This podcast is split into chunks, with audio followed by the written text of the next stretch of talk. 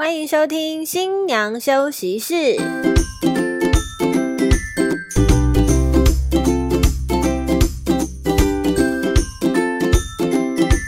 放飞猪队友，拥抱好姐妹。大家好，我们是新娘房三姐妹。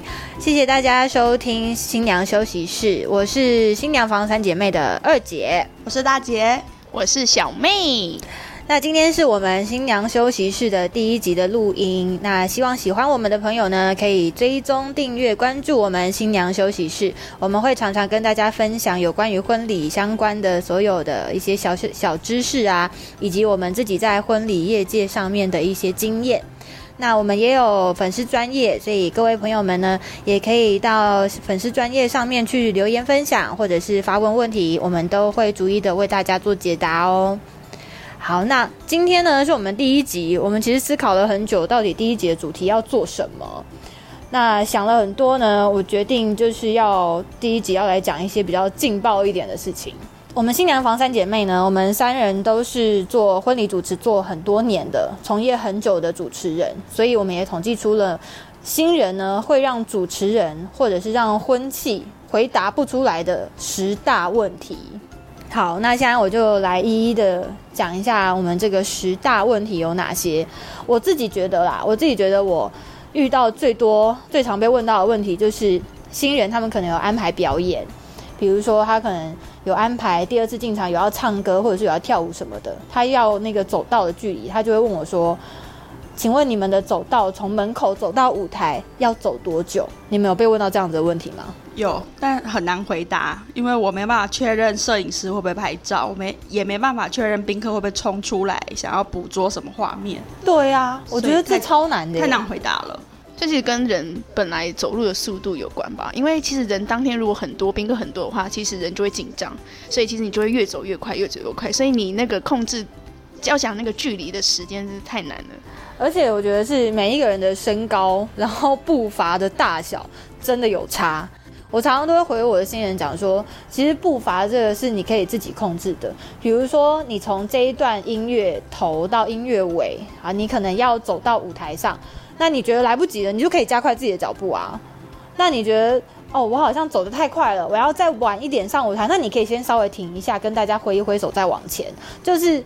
要记一下那个歌的点啊。对，所以这个是我自己觉得我遇到最大的，就是最常被问到的问题啊。几乎每一场都会有人这样子问，因为有时候他们可能是挑音乐，他们在挑选说第一次进场要播什么样的音乐，他们可能连这个都会想要抓说，哦，我走到这边三十秒，我就只播这三十秒，这太难了啦。对啊，因为万一就是你的裙摆太重，你走不快呢？对。所以其实不要太 care，就是你要到那个点的时候就要播到那个音乐。我觉得音乐其实它就是一个辅助的作用，你就是按照你的流程顺顺的走，然后音乐有搭到哪里就搭到哪里，我觉得这样就 OK。然后音控现场会帮你控音乐，就是相信专业。我觉得不要太紧张。他好像觉得说，哦，我就是走多久我就是播多久，但其实现在很多的婚宴会场都会有音控。然后他们都很专业，都会帮你飞定飞 out，就是淡入淡出这样去调整你的音乐。所以就是我觉得气氛这一块的话，哎，专业人士都可以帮新人处理到很好啦。对，所以我觉得那音乐不用精准到要剪到三分零九秒这种太精准了。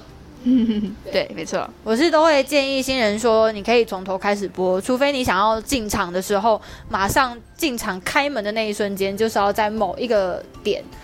我才会帮他们做剪接啦，不然的话，都还是会建议他们从头开始播就好了。对，没错。下一个问题的话呢，是一桌坐到十一位会不会太挤？这件事情呢，我也是被问过非常多次。你们应该有被问过这样的问题吧？有，会应该很常会被问到排座位的问题。但是我觉得人数这种东西的话，因为你一定是最了解你的宾客的属性，就可能要斟酌一下吧。不然就是像是有些桌，他可能小朋友比较多，所以他可能大人可以排可能多一点，这样子也比较不会那么挤。但这就是要看新人他自己本身在。排桌上面的技巧，大姐，我是觉得尽量都控制在十个啦，因为不然你也不知道桌，呃，饭店的桌面大小可以坐到几位，然后小朋友或者是你的宾客，所以我觉得十个真的可以十个就十个，就是尽量以饭店为主，这样宾客也有动线，然后你的服务人员帮你上菜也有动线。这个就要再进阶讲到的，就是也有很多新人喜欢去自己安排桌怎么排，就是去改饭店的桌图这件事。就这个一定要讲一下啊，因为饭店会这样子排桌子呢，就是他们可能动线都已经有设计过了，他有留好。进场的走道要有多宽，然后服务生上菜的动线，其实他们这个很多都是有安排好的，都是有设计过的。对啊，对啊，对啊，就是都是已经有安排好设计过的了，所以。有时候新人会想要自己排桌，会想要排安排哪边要再多一桌，哪边要再少一桌这些的。其实很多就是饭店考量的是动线啦。那当然新人考量的是说，可能觉得啊，我男方这边十桌，女方这边十三桌，那我放在这这边少一桌，就刚刚好十三桌了。就是这个是新人的考量，我们也理解。对，但是动线的安排的话还是很重要的，就是是会需要新人们也要多做，还是拿相对应的桌图会比较好啦，不然至少这样宾客坐起来比较舒服啊。真的，对啊，对，不要就是 我们瞧了之后，结果宾客坐的超级，就是我们要往从宾客的角度出发，这样子才会比较安全。然后呢？接下来这个的话是小妹这边有提出来，她也被常常被问到的问题，就是请问红包要包多少？对，没错，我曾经被我的新娘问过说，因为她要找伴娘嘛，然后她就问我说，哎，那包给伴娘的那个红包要包多少金额？然后那时候我就说，哎，我觉得就是看交情呐。那如果你觉得你跟她交情 OK，而且你当天可能有很多事情需要她帮忙，比如说迎娶的时候你需要她帮你带闯关啊，或者是进场的时候，或者是主桌敬酒的时候你需要她帮你抓裙子啊这些。如果他都有要需要他帮忙的话，我觉得红包的金额可以多一点没有关系，因为毕竟都是好姐妹啊、好朋友。但他就说，他之前就帮他朋友当过伴娘，然后他那一天拿到红包的时候，他大傻眼，他就觉得他这个朋友不能交，所以他就想说，他给他的伴娘的红包金额不能到太少。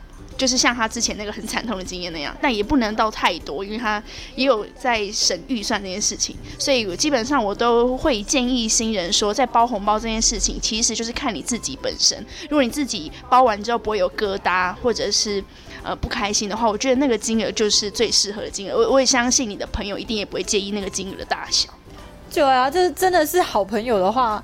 真的会 care 说包多少钱吗？对，我觉得他可能是那个金额真的是让他觉得很傻眼，比如两百之类，这也太这，这太少了啦。对对对对，所以就是他那时候有特别问我这个问题，那我就是哎有有，因为我们还没有被问过这个问题，所以有一点语塞。但后来想想，就是把我想跟他讲的跟他说之后，他自己是有接受的啦。那我相信他当天包的金额应该也没有让他的朋友失望。对对对。但我也曾经有被问过，就一样是跟红包有相关的问题啊。让我比较尴尬的是，有，但这个是长辈问的，就是那天刚好是长辈一起来访谈，长辈就直接对着我就说。那请问当天我们要给你红包吗？然后我就停了一下，我就，嗯，爸爸不用啦。那我们的红包都已经包含在服务费里面啦。但是回完之后，我的心在淌血，我真的很不知道我到底该怎么回答他。这这题太难回答了，回不回都不对。就是我心里面想的是，爸爸当然是有总比没有好啊。但是婚庆说不要，其实就是要。各位，婚 婚庆都是女生啊，女生说不要就是要，女生说没事就是有事。那个我的少女时代都有讲啊。对对对对，真是的。这个就私底下了，好不好？不要搬到台面上讲。如果想给新人红，哎，想给那个婚庆红包，其实这就是一个奖励啦，那就是看你们自己。对啊，就是其实这真的是看个人啦。其实真的没有一定说要要不要给服务人员红包，因为我知道在以前啊，就是以前的话，只要是有帮主桌服务过的，像是主桌的服务小姐，就是在以前传统来讲也都会给提供红包。但因为现在很多都有收所谓的服务费，服务费里面就有所谓的人力费用，所以就是现在这个会特别包红包给工作人员的这个习惯就比较少了。对，那当然这个就不是必要的。其实一个谢谢对婚庆来说就是一个最棒的奖励了。没错，对对对对。然后其实只要就是结束之后跟我们说谢谢啊，然后讲一句说哦，今天今天一切都很圆满。其实我们只要看到婚礼都很圆满呢，就是身为主持人、身为婚庆的人，其实都会觉得很开心。对对，这样就凡事求一个圆。对，没错，不只是婚礼，就是我们自己也希望可以求一个圆满啦。然后下一题呢，我相信每一位做婚庆跟每一位做主持人的，一定都很常被问到，就是请问我们几点开始？你想开始就可以开始，对 只要你的宾客来，你想开始我们就开始。对，但是他们都会跑来问婚期，然后问主持人，问说，请问我们几点开始？但真的不是我们做决定的啊。对啊，要依你现场宾客嘛，你宾客来了我才能开始啊，总不能只来主桌我就硬要开始，对，这样也不太对。对，虽然我们常常呢，那个外场都会一直催着我们说赶快开始，赶快开始。好，因为有时候可能午宴后面还有接着一场晚宴，他们也会需要翻桌之类的，对他们要翻下一场的场型，所以他们也会希望说可以准时开始。但是我们其实一切都是看新人的宾客他们的抵达状况嘛。我总不可能场内就只有两三只小猫，然后我还硬要帮你们开场，那也是不可能的事情。对啊，主要还是要看宾客的状况之外，还有就是你喜帖，如果你真的担心你的宾客可能会迟到之类，你喜帖的入席时间其实午宴的话可以写再早一点，比如说十一点半之类的。那也要看那个饭店或者是婚宴会馆它旁边可能停车位的状况，这个交通问题你都可以考虑进去。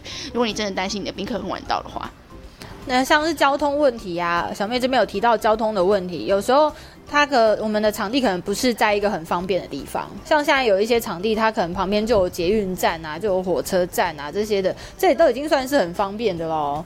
但有一些地方真的是荒山野岭，或者甚至是那种就是交通不便，完全旁边没有任何公共交通工具的那种地方，它的抵达就比较麻烦。然后如果又没有停车之停车场之类的话，那就更崩溃了。所以这个时间就要再提更早，直接硬十一点，直接硬十一点最快。给我迟到，对对对，没错。对，就是完全都不能迟到这样子。对啦，喜帖通常十二点，硬十二点开席时间就会大概十二点四十跟四十五，就是往后推四十分钟，所以你可能自己再斟酌一下你的喜帖的时间。而且我真的有发现啊，就是在南部南部场真的都蛮准时的啊，你压十二点，真的差不多十二点左右宾客就到了，所以他们的开场时间不会落差太远。所以就是说北部人很爱迟到了，我觉得这是一个大家的习惯哎。因为可能他们都觉得参加喜宴的惯性，对，不然就是他们觉得北部的交通很方便啊，一下就到了啊，结果嗯，结果都还是十二点半，对，就是你压的再早，我们最后开始的时间都还是差不多会落在十二点半。还是以后南部亲友应十二点，北部亲友应十一点，大家就会一起在十二点的时候出现。就是我们可能要做个南部版、北部版。对，喜帖有两个版本，因为这太明显，这超明显。因为我之前有接过那种什么高雄、屏东那种，哦，那个真的都很早到哎。对啊，大家都超准时的，对，但是就是北部啦，哈，北部基本上好像都大家有一种共同的默契。哎，北部的人加油好吗？然后我们继续，我们下一个是贵宾致辞这件事情，这个也是小妹提给我的，她也有接触过这个尴尬的状况。对，贵宾致辞的部分，他就是会询问到说，哎，那当天可以有几个人致辞？然后我就会吓到说，哎。你是有几个人要致辞才会提出这个疑问？结果他跟我讲了至少五六个。那我其实就会建议他们说，致辞的部分其实可以在上菜之后，然后再请他们在用大家在用餐期间再请人上台致辞，因为这样子大家边吃饭就可以边听，这样子就不要就是还没上菜前就请了五个人上台致辞。我相信你的宾客大家很想吃饭，很容易躁动，那个真的会很骚动。所以请新人们真的要斟酌一下你致辞人数，虽然真的看起来真的会让场面很浩大。很隆重的感觉，就是很多重重点人物或者是重要的嘉宾来致辞，会看起来让父母很有面子。但是这真的要考虑到宾客啦，因为有些人真的就是午宴，比如说很早就来，十一点半就坐在那边等着吃饭，然后你讲到快一点半都还没有上菜，那真的会让人很火大。一点半真的很晚哎。对啊，我真的有遇过这种的。哇，我我有遇过是那一种就是。坚决不要致辞，所以我当天一直在守护我自己的麦克风，就就把新娘送去休息室，觉得哇塞，第一次进场 pass 过去的时候，长辈自己拿麦克风介绍致辞人员，哇，然后新郎就冲出来开始叫我去制止他们，但是已经讲到一半了，就只能真的只能让他自己讲完。对啊，对，新娘也是在休息室大发飙。后来，接下来我觉得麦克风一直拿在手上，不管几支，通通带在身上走，完全不敢放下。对，因为爸妈就是需要一些政政治人物给点面子。对对啊，所以有时候这很难说。哎，我之前就是有时候新人也会问说，那请问致辞的话要讲多久？我都会跟他们讲说，就。三十秒，他们 大概三十秒差不多。对我们内心其实说一秒就够了。对呀，但是我也是只能跟他们讲说，其实没有特别限制多少时间啦。就是他如果真的一时兴起，他很想讲很多话，我也不方便在旁边跟他画圈圈说差不多啊哦，对不对？我们也不能做这种事情，就是还是让他好畅所欲言的讲。对，但就是舞台上的各位会辛苦一点。其实讲那么多，其实我们不是我们婚期不是不喜欢人上去致辞，只是觉得说致辞的部分的话，内容因为有些议员他其实根本不认识新人，他只是要来拜票而已。然后他连新人的名字都记不太清楚，或者是讲错讲错，对对，真的是很尴尬，对啊，所以其实致辞那种东西，我觉得家人致辞的部分，我就觉得可以，因为毕竟难得的机会嘛，可以看到那么多亲友聚集在一起，家人致辞我觉得很好。但是像那种议员啊，或者是根本就是不认识的人、不熟的人上去致辞，我相信一般的新人来说都不太愿意的。嗯，他们还是会希望可以是比较自己亲近的朋友啦，上去讲话，朋友或家人这样子，比较有意义啊。是的，是的，是的。再来的话，我们下一个评出来的这个很难回答的问题就是网络评论，因为很多新人，对很多新人他们会是看那个网络评论，然后来问我们问题，对，没错，就是会看 Google 评论。对，但是我们也会觉得，你看的这些评论也不是在讲我啊，我怎么回答你？是啦，就像我们去一些店家也会去看一下 Google 评价啦。对啊所以见仁见智，我觉得这个真的是见仁见智。因为一个我看我我被问到的那个 Google 评论是有关于场地的问题，因为。大家会有抱怨的话，就会抱怨什么场地的问题啊，或者是菜色问题。我觉得这个东西就是见仁见智啊，每个人口味不一样，所以你有些人可能喜欢，有些人不喜欢。所以你拿少数人不喜欢的点来问婚庆的话，婚庆会很难回答你。我们只能跟你说，就是你可以来试试试菜啊，然后你觉得口味你自己觉得口味 OK 的话，基本上就是当天我们也会以你的口味为主去做出菜的动作。那你有些宾客会不喜欢，其实是蛮正常。那你不用因为那少数那几个人就是呃忘记，其实哎、有很多人其实是喜欢那个菜色。真的，对，因为每个人的口味喜好都不太一样啦。然后我觉得，就只要大部分的人啊，大部分的人觉得说这场喜宴很圆满，这样子其实新人心中就会有很好的，就会觉得很满足了。所以我觉得也是要让宾客，就是我们当宾客的时候，我们要记得，我们要常常的给这参加完一场喜宴，我们要给这组新人好的回馈，其实他们就会觉得很满足。对，因为他们其实办一场婚宴，就是希望大家来祝福他们，跟喜欢今天他们用心所提供的这一切的一切嘛。对，所以我觉得听我们的听众呢，我们在当宾客的时候，我们也要当好宾客，真的，真的，这超重要的。对就不要在婚礼当天当下，就是哎可能。不喜欢那个点，然后就直接跟比如说主人家讲，或者跟直接跟新人反映，你这样会影响到他们的情绪。对，他们原本是很开心、很期待结婚，对对对，但因为你的抱怨，对，然后他们就可能直接全部就整个荡下来。对啊，对，那其实就是他们也只是就是小问题，就比如说哎厕所马桶不通这些这种小问题，这种东西其实你可以跟工作饭店的工作人员反映就好了，不用跟新人讲说哎你们那个厕所怎么定一个会坏掉，呃那马桶会坏掉的饭店之类的，这种问题就其实真的分新人也没办法解决，就直接找工作人员吧。这又不是他家，真的，对怎么还要修自己家的厕所？太为难他们了。对啊，好，然后下一个是我自己遇到的问题。有一阵子，就是之前曾经有一个新闻是有关于婚宴蟑螂，就是哦你们应该有看过吧？那个新闻？就是我不知道你的蟑螂跟我的蟑螂是不是同一 同一组蟑螂。是不是？因为它有莅临现场，我傻眼，啊，真的假的？真的。你有看过蟑螂本人？看到蟑螂母女本人，哦，我也是我耶，亲自邀请他们走出这个厅，哇，真的啊，真的。我也有遇到，我是我也是当事人啦，我也是有遇到。对，先讲一下这个，我们先讲一下这个婚宴蟑螂，就是这个母女党他们的事迹。他们呢，就是参加了一场，就是混进去当宾客参加了喜宴，然后他们只是去吃饭也就算了，他们还去打包别桌的人不吃的东西，然后还一起玩游戏，女儿还上台去领奖哦。对，然后后来呢，被主人家抓出来送，就是那个报警，报警抓出来，后来就上了新闻。所以那一阵子呢，就是那个新闻在狂播的那一阵子，就开始很多的新人都会问说：“那请问对于婚宴蟑螂这一块，你们有什么样的做法？”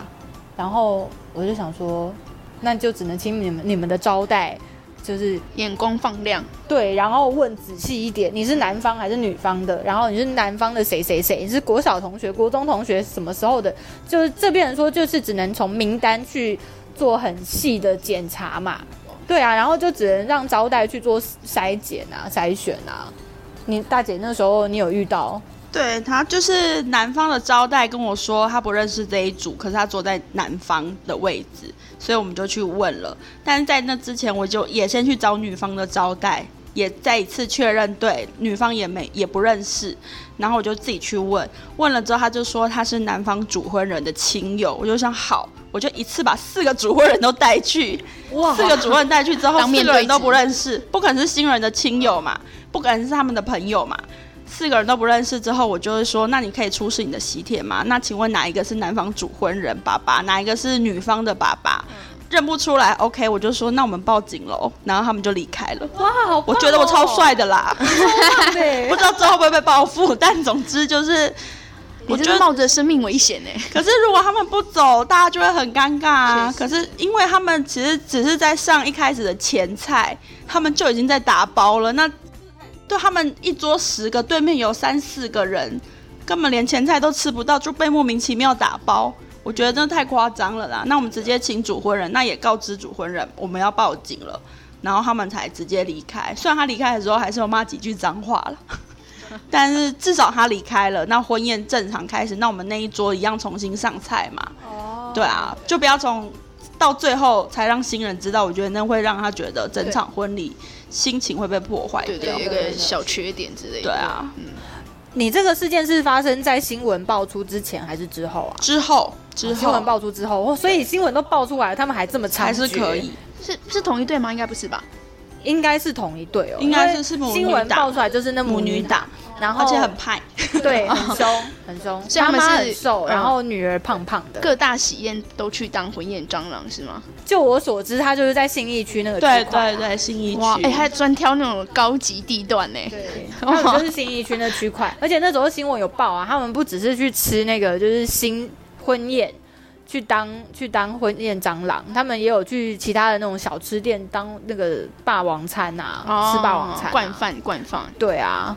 惯放，对对对，哎呀，不要这样啊，还是要抓一下。啊 OK OK，对啊，就是婚宴蟑螂那一阵子，常常被问到，就是饭店有没有什么措施？我也曾经直接回复他们说，我可以帮你们报警。对啊，报警最快啊。我觉得就是互相啊，就是如果觉得哎那个人怪怪的，心机就是。诡异的话，其实就可以互相通知。嗯，对。我之前是有看过另外一个新闻，是在外县市的，忘记是好像在台中吧。台中也有婚宴蟑螂，也有人做婚宴蟑螂这样子，然后也是被主婚人啊，双方主婚人揪出来，但因为招待会不太敢去。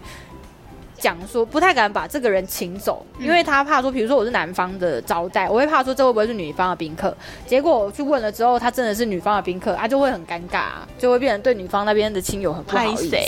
对对对，所以就变成双方都会很不好意思的状态下，他他们就会越来越猖獗。对，所以只能建议的就是，我觉得名单很重要啦。对啊，双方都会需要彼此的名单，这样才能一起把这个不适合的人揪出来，把他赶走。没错。好，然后再来的话就是流程啊。我们刚刚讲的其实都是在筹备上的一些问题。然后接下来的话是，我觉得是流程上面我们也常常会被问到的。第一个就是我常常被人家问说，有人这样玩吗？很多人这样玩吗？这好玩吗？我不要跟别人一样，但我没想法。对，呃，我不知道我要怎么回答。对，就会觉得因为游戏玩法太多种了。对。对，然后好不好玩见仁见智。我也常常人家说我不想要跟别人一样，然后我讲了一个效果还蛮好的游戏出来之后，他们觉得不怎么样。结果最后回答回来给我的是超多人在玩游戏。比如说我建议他玩传传乐，然后他就说哦好，我考虑一下，我不想要玩跟别人一样的。结果他后来玩抽一百块啊，抽奖金的游戏。对对对，我就会。哦，嗯，好好啊，我只能说，因为每个人人生中参与喜宴的次数有限，不像我们这么多，我们有这么多的经验，所以可能在他们眼中很很好玩的，对我们来说是比较稀松平常啦，因为我们每天都在玩游戏，对，我每天都在进行的我每，天都在整。理游戏道具、玩游戏。对呀、然所后以对，就是看宾客属性，跟你想要玩什么，那我们就玩什么就好了。对，我觉得呢，大家在讨论流程的时候，其实可以先想好说，就是我们的宾客大概组成的年纪是呃长辈居多啊，还是年轻朋友居多啊？然后再来再去想说，那我想要玩的游戏类型是什么？我想不想要透过游戏让宾客更了解自己的爱情故事哦，或者是自己的背景之类的？然后再来再考虑的就是我们的预算有多少，要买多少份礼物。我觉得综合以下几点要素，才能够去帮你们克制化出，或者是帮你们搭配出最适合新人的游戏。对对啊，游戏是需要就是设计过的啦。对啊，还是要想一下，就是宾客玩不玩得起啊？因为你一堆长辈，你要他们玩那种需要全身起来动的活动，我相信他们是不会愿意，就直接坐在那边吃饭。所以你还是要看当天宾客组成的状况。然后我觉得还是要尊重一下婚期。虽然你们想要玩的游戏，基本上婚期都会帮你们达成，但是有些建议的话，其实可以听进去，不然其实当天会蛮尴尬，就没有什么人在玩游戏这样子。嗯、对，例如那个长辈很多的时候，但你要玩扫 QR code 的，真的太为难长辈们了。长辈真的不会玩，要用到 3C 对，那太难了，对他们来说。大家现在都很喜欢玩那个有一个问答的游戏嘛，手机问答游戏，我就不直接讲说是什么。K 叉。对，就是 K K 叉这样 K 叉，对，就是大家很喜欢玩这种游戏，但是其实我觉得作为主持人，我们对于这种游戏都还是会蛮惊恐的，因为毕竟是牵扯到网络跟三 C，就是三 C 的话，就长辈都不太会用啊，嗯。然后网络的话就会有一定的风险，就是万一讯号不好，有一些人可能玩到一半就断线。然后，然后断线之后，就会有人开始在旁边吼叫说：“断了，断了！” 对，喜宴不适合出现这几个字啊，确实。但是你你的手机可能要挑一下吧，就是呃六 S 以上以上的，对，对在更年轻的的基本上就是二 G 三 G 那种就不要玩了。对啊，就是以后我是还要限制机型这样。对对，你要一定的机型，几年以后的机子，你才能够来玩这种游戏。电信可能也要看一下。然后那个所在地点啊，可能角落讯号比较不好的。对对对，我们就是角落的，不好意思，你请到中间这边来玩哈，要不然你会断线。对，只有台差科大可以玩哦 之类的。所以那天我可以一起加入。对之类的，嗯就是这种网络相关的游戏，其实我觉得也是蛮有风险的啦。对啊，，尤其你电脑是吃饭店给的 WiFi，大家都会连在同一个 WiFi 上。你那塞天爆了。玩游戏真的很紧张哎，最紧张真的是主持人哎。对，因为随时如果断线了，主持人马上要想办法。对，对，想办法临场反应过来，这样。好，再来呢，下一个我们已经到第九题了耶，哇其实蛮快的耶。对，那再来的话就是宾客影片看不完这件事情，这个的话，我们大姐有很深刻的体验，十三部，我的最高纪录一场婚宴有十三部。超级跟大家分享一下有什么？有婚纱，有侧拍，有求婚，有告白，真的是一步一步一步的。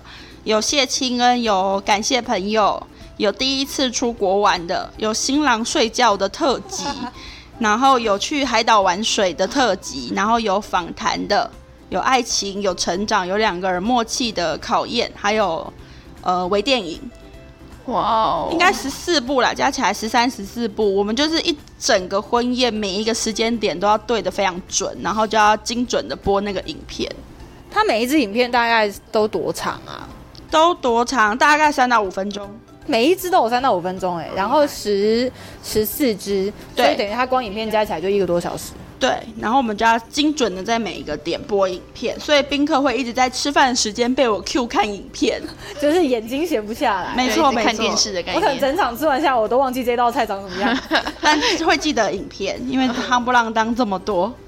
都一直在看影片。没错，，他们是为了婚礼做的影片，还是他们平常是就是有在做影片？为了婚礼做影片。哇哦，那真的很厉害。他真的很用心，只是影片数量有点太多，导致于宾客其实也蛮辛苦的，因为看一次影片关一次灯，哦，对对对，关一次灯，可能菜夹到一半，哎，灯就又关了，对，你那场服务生很辛苦哎、就是在黑暗中上在菜，摸黑 摸黑走菜，大家都戴那个夜视镜，有没有？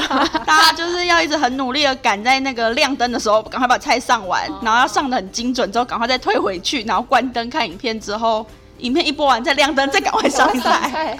这个是既考验服务生又考验宾客的婚礼你的外场没有人想杀你，非常香。我那天真的是跪着在主持，我好害怕，我真的是怕死了。其实背后一种冷箭呢。那我这边我自己遇到的状况是，新人跟我说他们有一支影片，然后他们影片内容大概四分多钟，然后其实他们还有再更长版的，因为就是四分多钟这支已经是有被剪过的了。然后呢，我就说其实你们可以放完整版的没有关系，用餐的时候一边放。然后新人就一直觉得说不要，我觉得放太长的宾客会看不完。我就想说宾客看不完，就他们就边吃饭边看，这有什么好看不完的？那我当然我我知道说有一些那个有一些那种什么研究显示，一个人的专注力大概只能维持几分钟，是这这种事情。但是宾客今天来不是来听报告的，他们不是来开会上班听报告的，就是他们可以用很轻松，好像在家看电视的那种。那种姿态、那种心情来去欣赏你们的影片啊，尤其他们的影片也不是那种说只有照片哦，他们是有关于求婚的录影记录的影片。其实我觉得是还蛮活泼有剧情的。嗯，对啊，我觉得那个看起来就很像在看一个 TV 秀、一个节目一样的感觉。所以其实我觉得这种类型的影片长一点没有关系，我们就是在用餐的时候放。然后大家一边吃饭一边看影片，像在看电视一样，其实相对的还比较不会无聊，我觉得啦。就比起看那什么婚纱照轮播、对啊，就一直都看同一张照片。对，其实是蛮就如果你有呈现其他不一样影片，你想要放在用餐时间播放的话，其实宾客应该来说就是哦边吃饭边看而已，是不太会有什么抱怨之类。但你那十三部真的是很厉害，多，我超我还要按灯呢，我要按灯。对啊，音控也很想揍我，音控也想揍你对，就是一直灯开开关关，然后菜一直要上不上。不过十三只我真的没有遇过这么多的耶，啊我最多的也才大概应该六七只有啦。对，六七只是五分钟，是四分钟五分钟长的十三只是我记最高录记录，，真的厉害好。然后最后一题喽，哇！最后一题了，哦，最后一题，我觉得最后一题跟那个第八题呀、就是有人这样嘛，好像有点重复。就是通常很多新人常常都会这样问我，就是说，通常大家都有交换市值吗？通常大家都有交换戒指吗？通常大家都有敬酒吗？通常大家都有怎样怎样怎样怎样吗？你们有应该也很常问到这种问题吧？对，你会怎么回答？大我觉得我会说，这就是你的婚礼，你想要做这件事情，那我们就做，就是不用管别人，就是不用管别人是不是一样啊。你想玩这个游戏，我们就玩；你想做这个仪式，我们就做。你需要做什么惊喜，那我们就做这个惊喜，因为这就是你的婚礼。对对，我们是可以跟你讲说，大部分的新人可能会进行哪些活动啊，哪些流程，但你可以从中去找出你真正想要的，或者是宾客，你的宾客一零零最了解你的宾客嘛，你的宾客最想要看到的。因为如果台下都是你的朋友的话，他们就会很希望看到你们两个的互动啊之类的，你就可以想，比如说交换誓言，然后让大家知道说，哎。平常就是看你们可能就是讲干话、之类的，然后结果哎，当天誓言很认真、很深情，就会让就是客人会很很兴奋这样子。但就是要看你自己，对，不要跟别人，就是也不用跟跟别人比啦。我觉得，嗯，就是我也是都会跟我的新人说，就是流程啊，婚礼其实没有固定的格式。对虽然说你可以看到大家好像都做的事情都差不多，但是你要怎么在里面加入属于你们自己的色彩，嗯这才是最重要的。对，就是要有自己的特色。对啊，然后你们想要做什么，这个才是最重要的。所以真的不用去太 care 说哦，大家都有做这件事情，或者是大家都没有在做这件事情，大家不做我也不做，大家都做我也要做，对，或者是大家大家都做，我就硬不要做之类的。对，就是我们不要跟别人比较，对，我们就是做自己想做的事情。就最后一题超励志，不要跟别人比较，我们就做自己。我超 设计励志你知道我设计过的吗？是不是？我是下一个很励志的结语、哎很励志哎、我们就是要做自己，好吗？对，而且要做你做自己想做的事情，你才会有印象深刻嘛，对不对？才会让宾客感受到你真的用心。对，而且你才会自己真的很融入到这个婚礼当中，对，然后不会觉得说我今天是来作秀。对我真的曾经有新人跟我说，我觉得这些东西都是在作秀，因为他不是发自内心真的想做这件事情。嗯，这真是一个很深奥的问题。我觉得相信之后更多节目可以探讨说婚礼对于新人来说的意义如何。真的，我们就是可以开始往心灵发展，以后就开始走心灵鸡汤。对对对，是不是？我就是每一集都走一个很正向的 ending，我觉得很棒，很棒。对，以上呢就是我们所统计出来会让主持人或者是让婚庆很难回答的十个问题。我觉得呢，也是可以提供给新人们去做参考，因为其实我们也有大概的回，我们也有回答一下说这些问题的解答是什么。对，虽然很难回答，但我们还是想尽办法回答出来了。对，对对对，我相信呢，你们去问你们的主持人或者是你们的婚庆，应该答案也差不到哪里去。对，没错。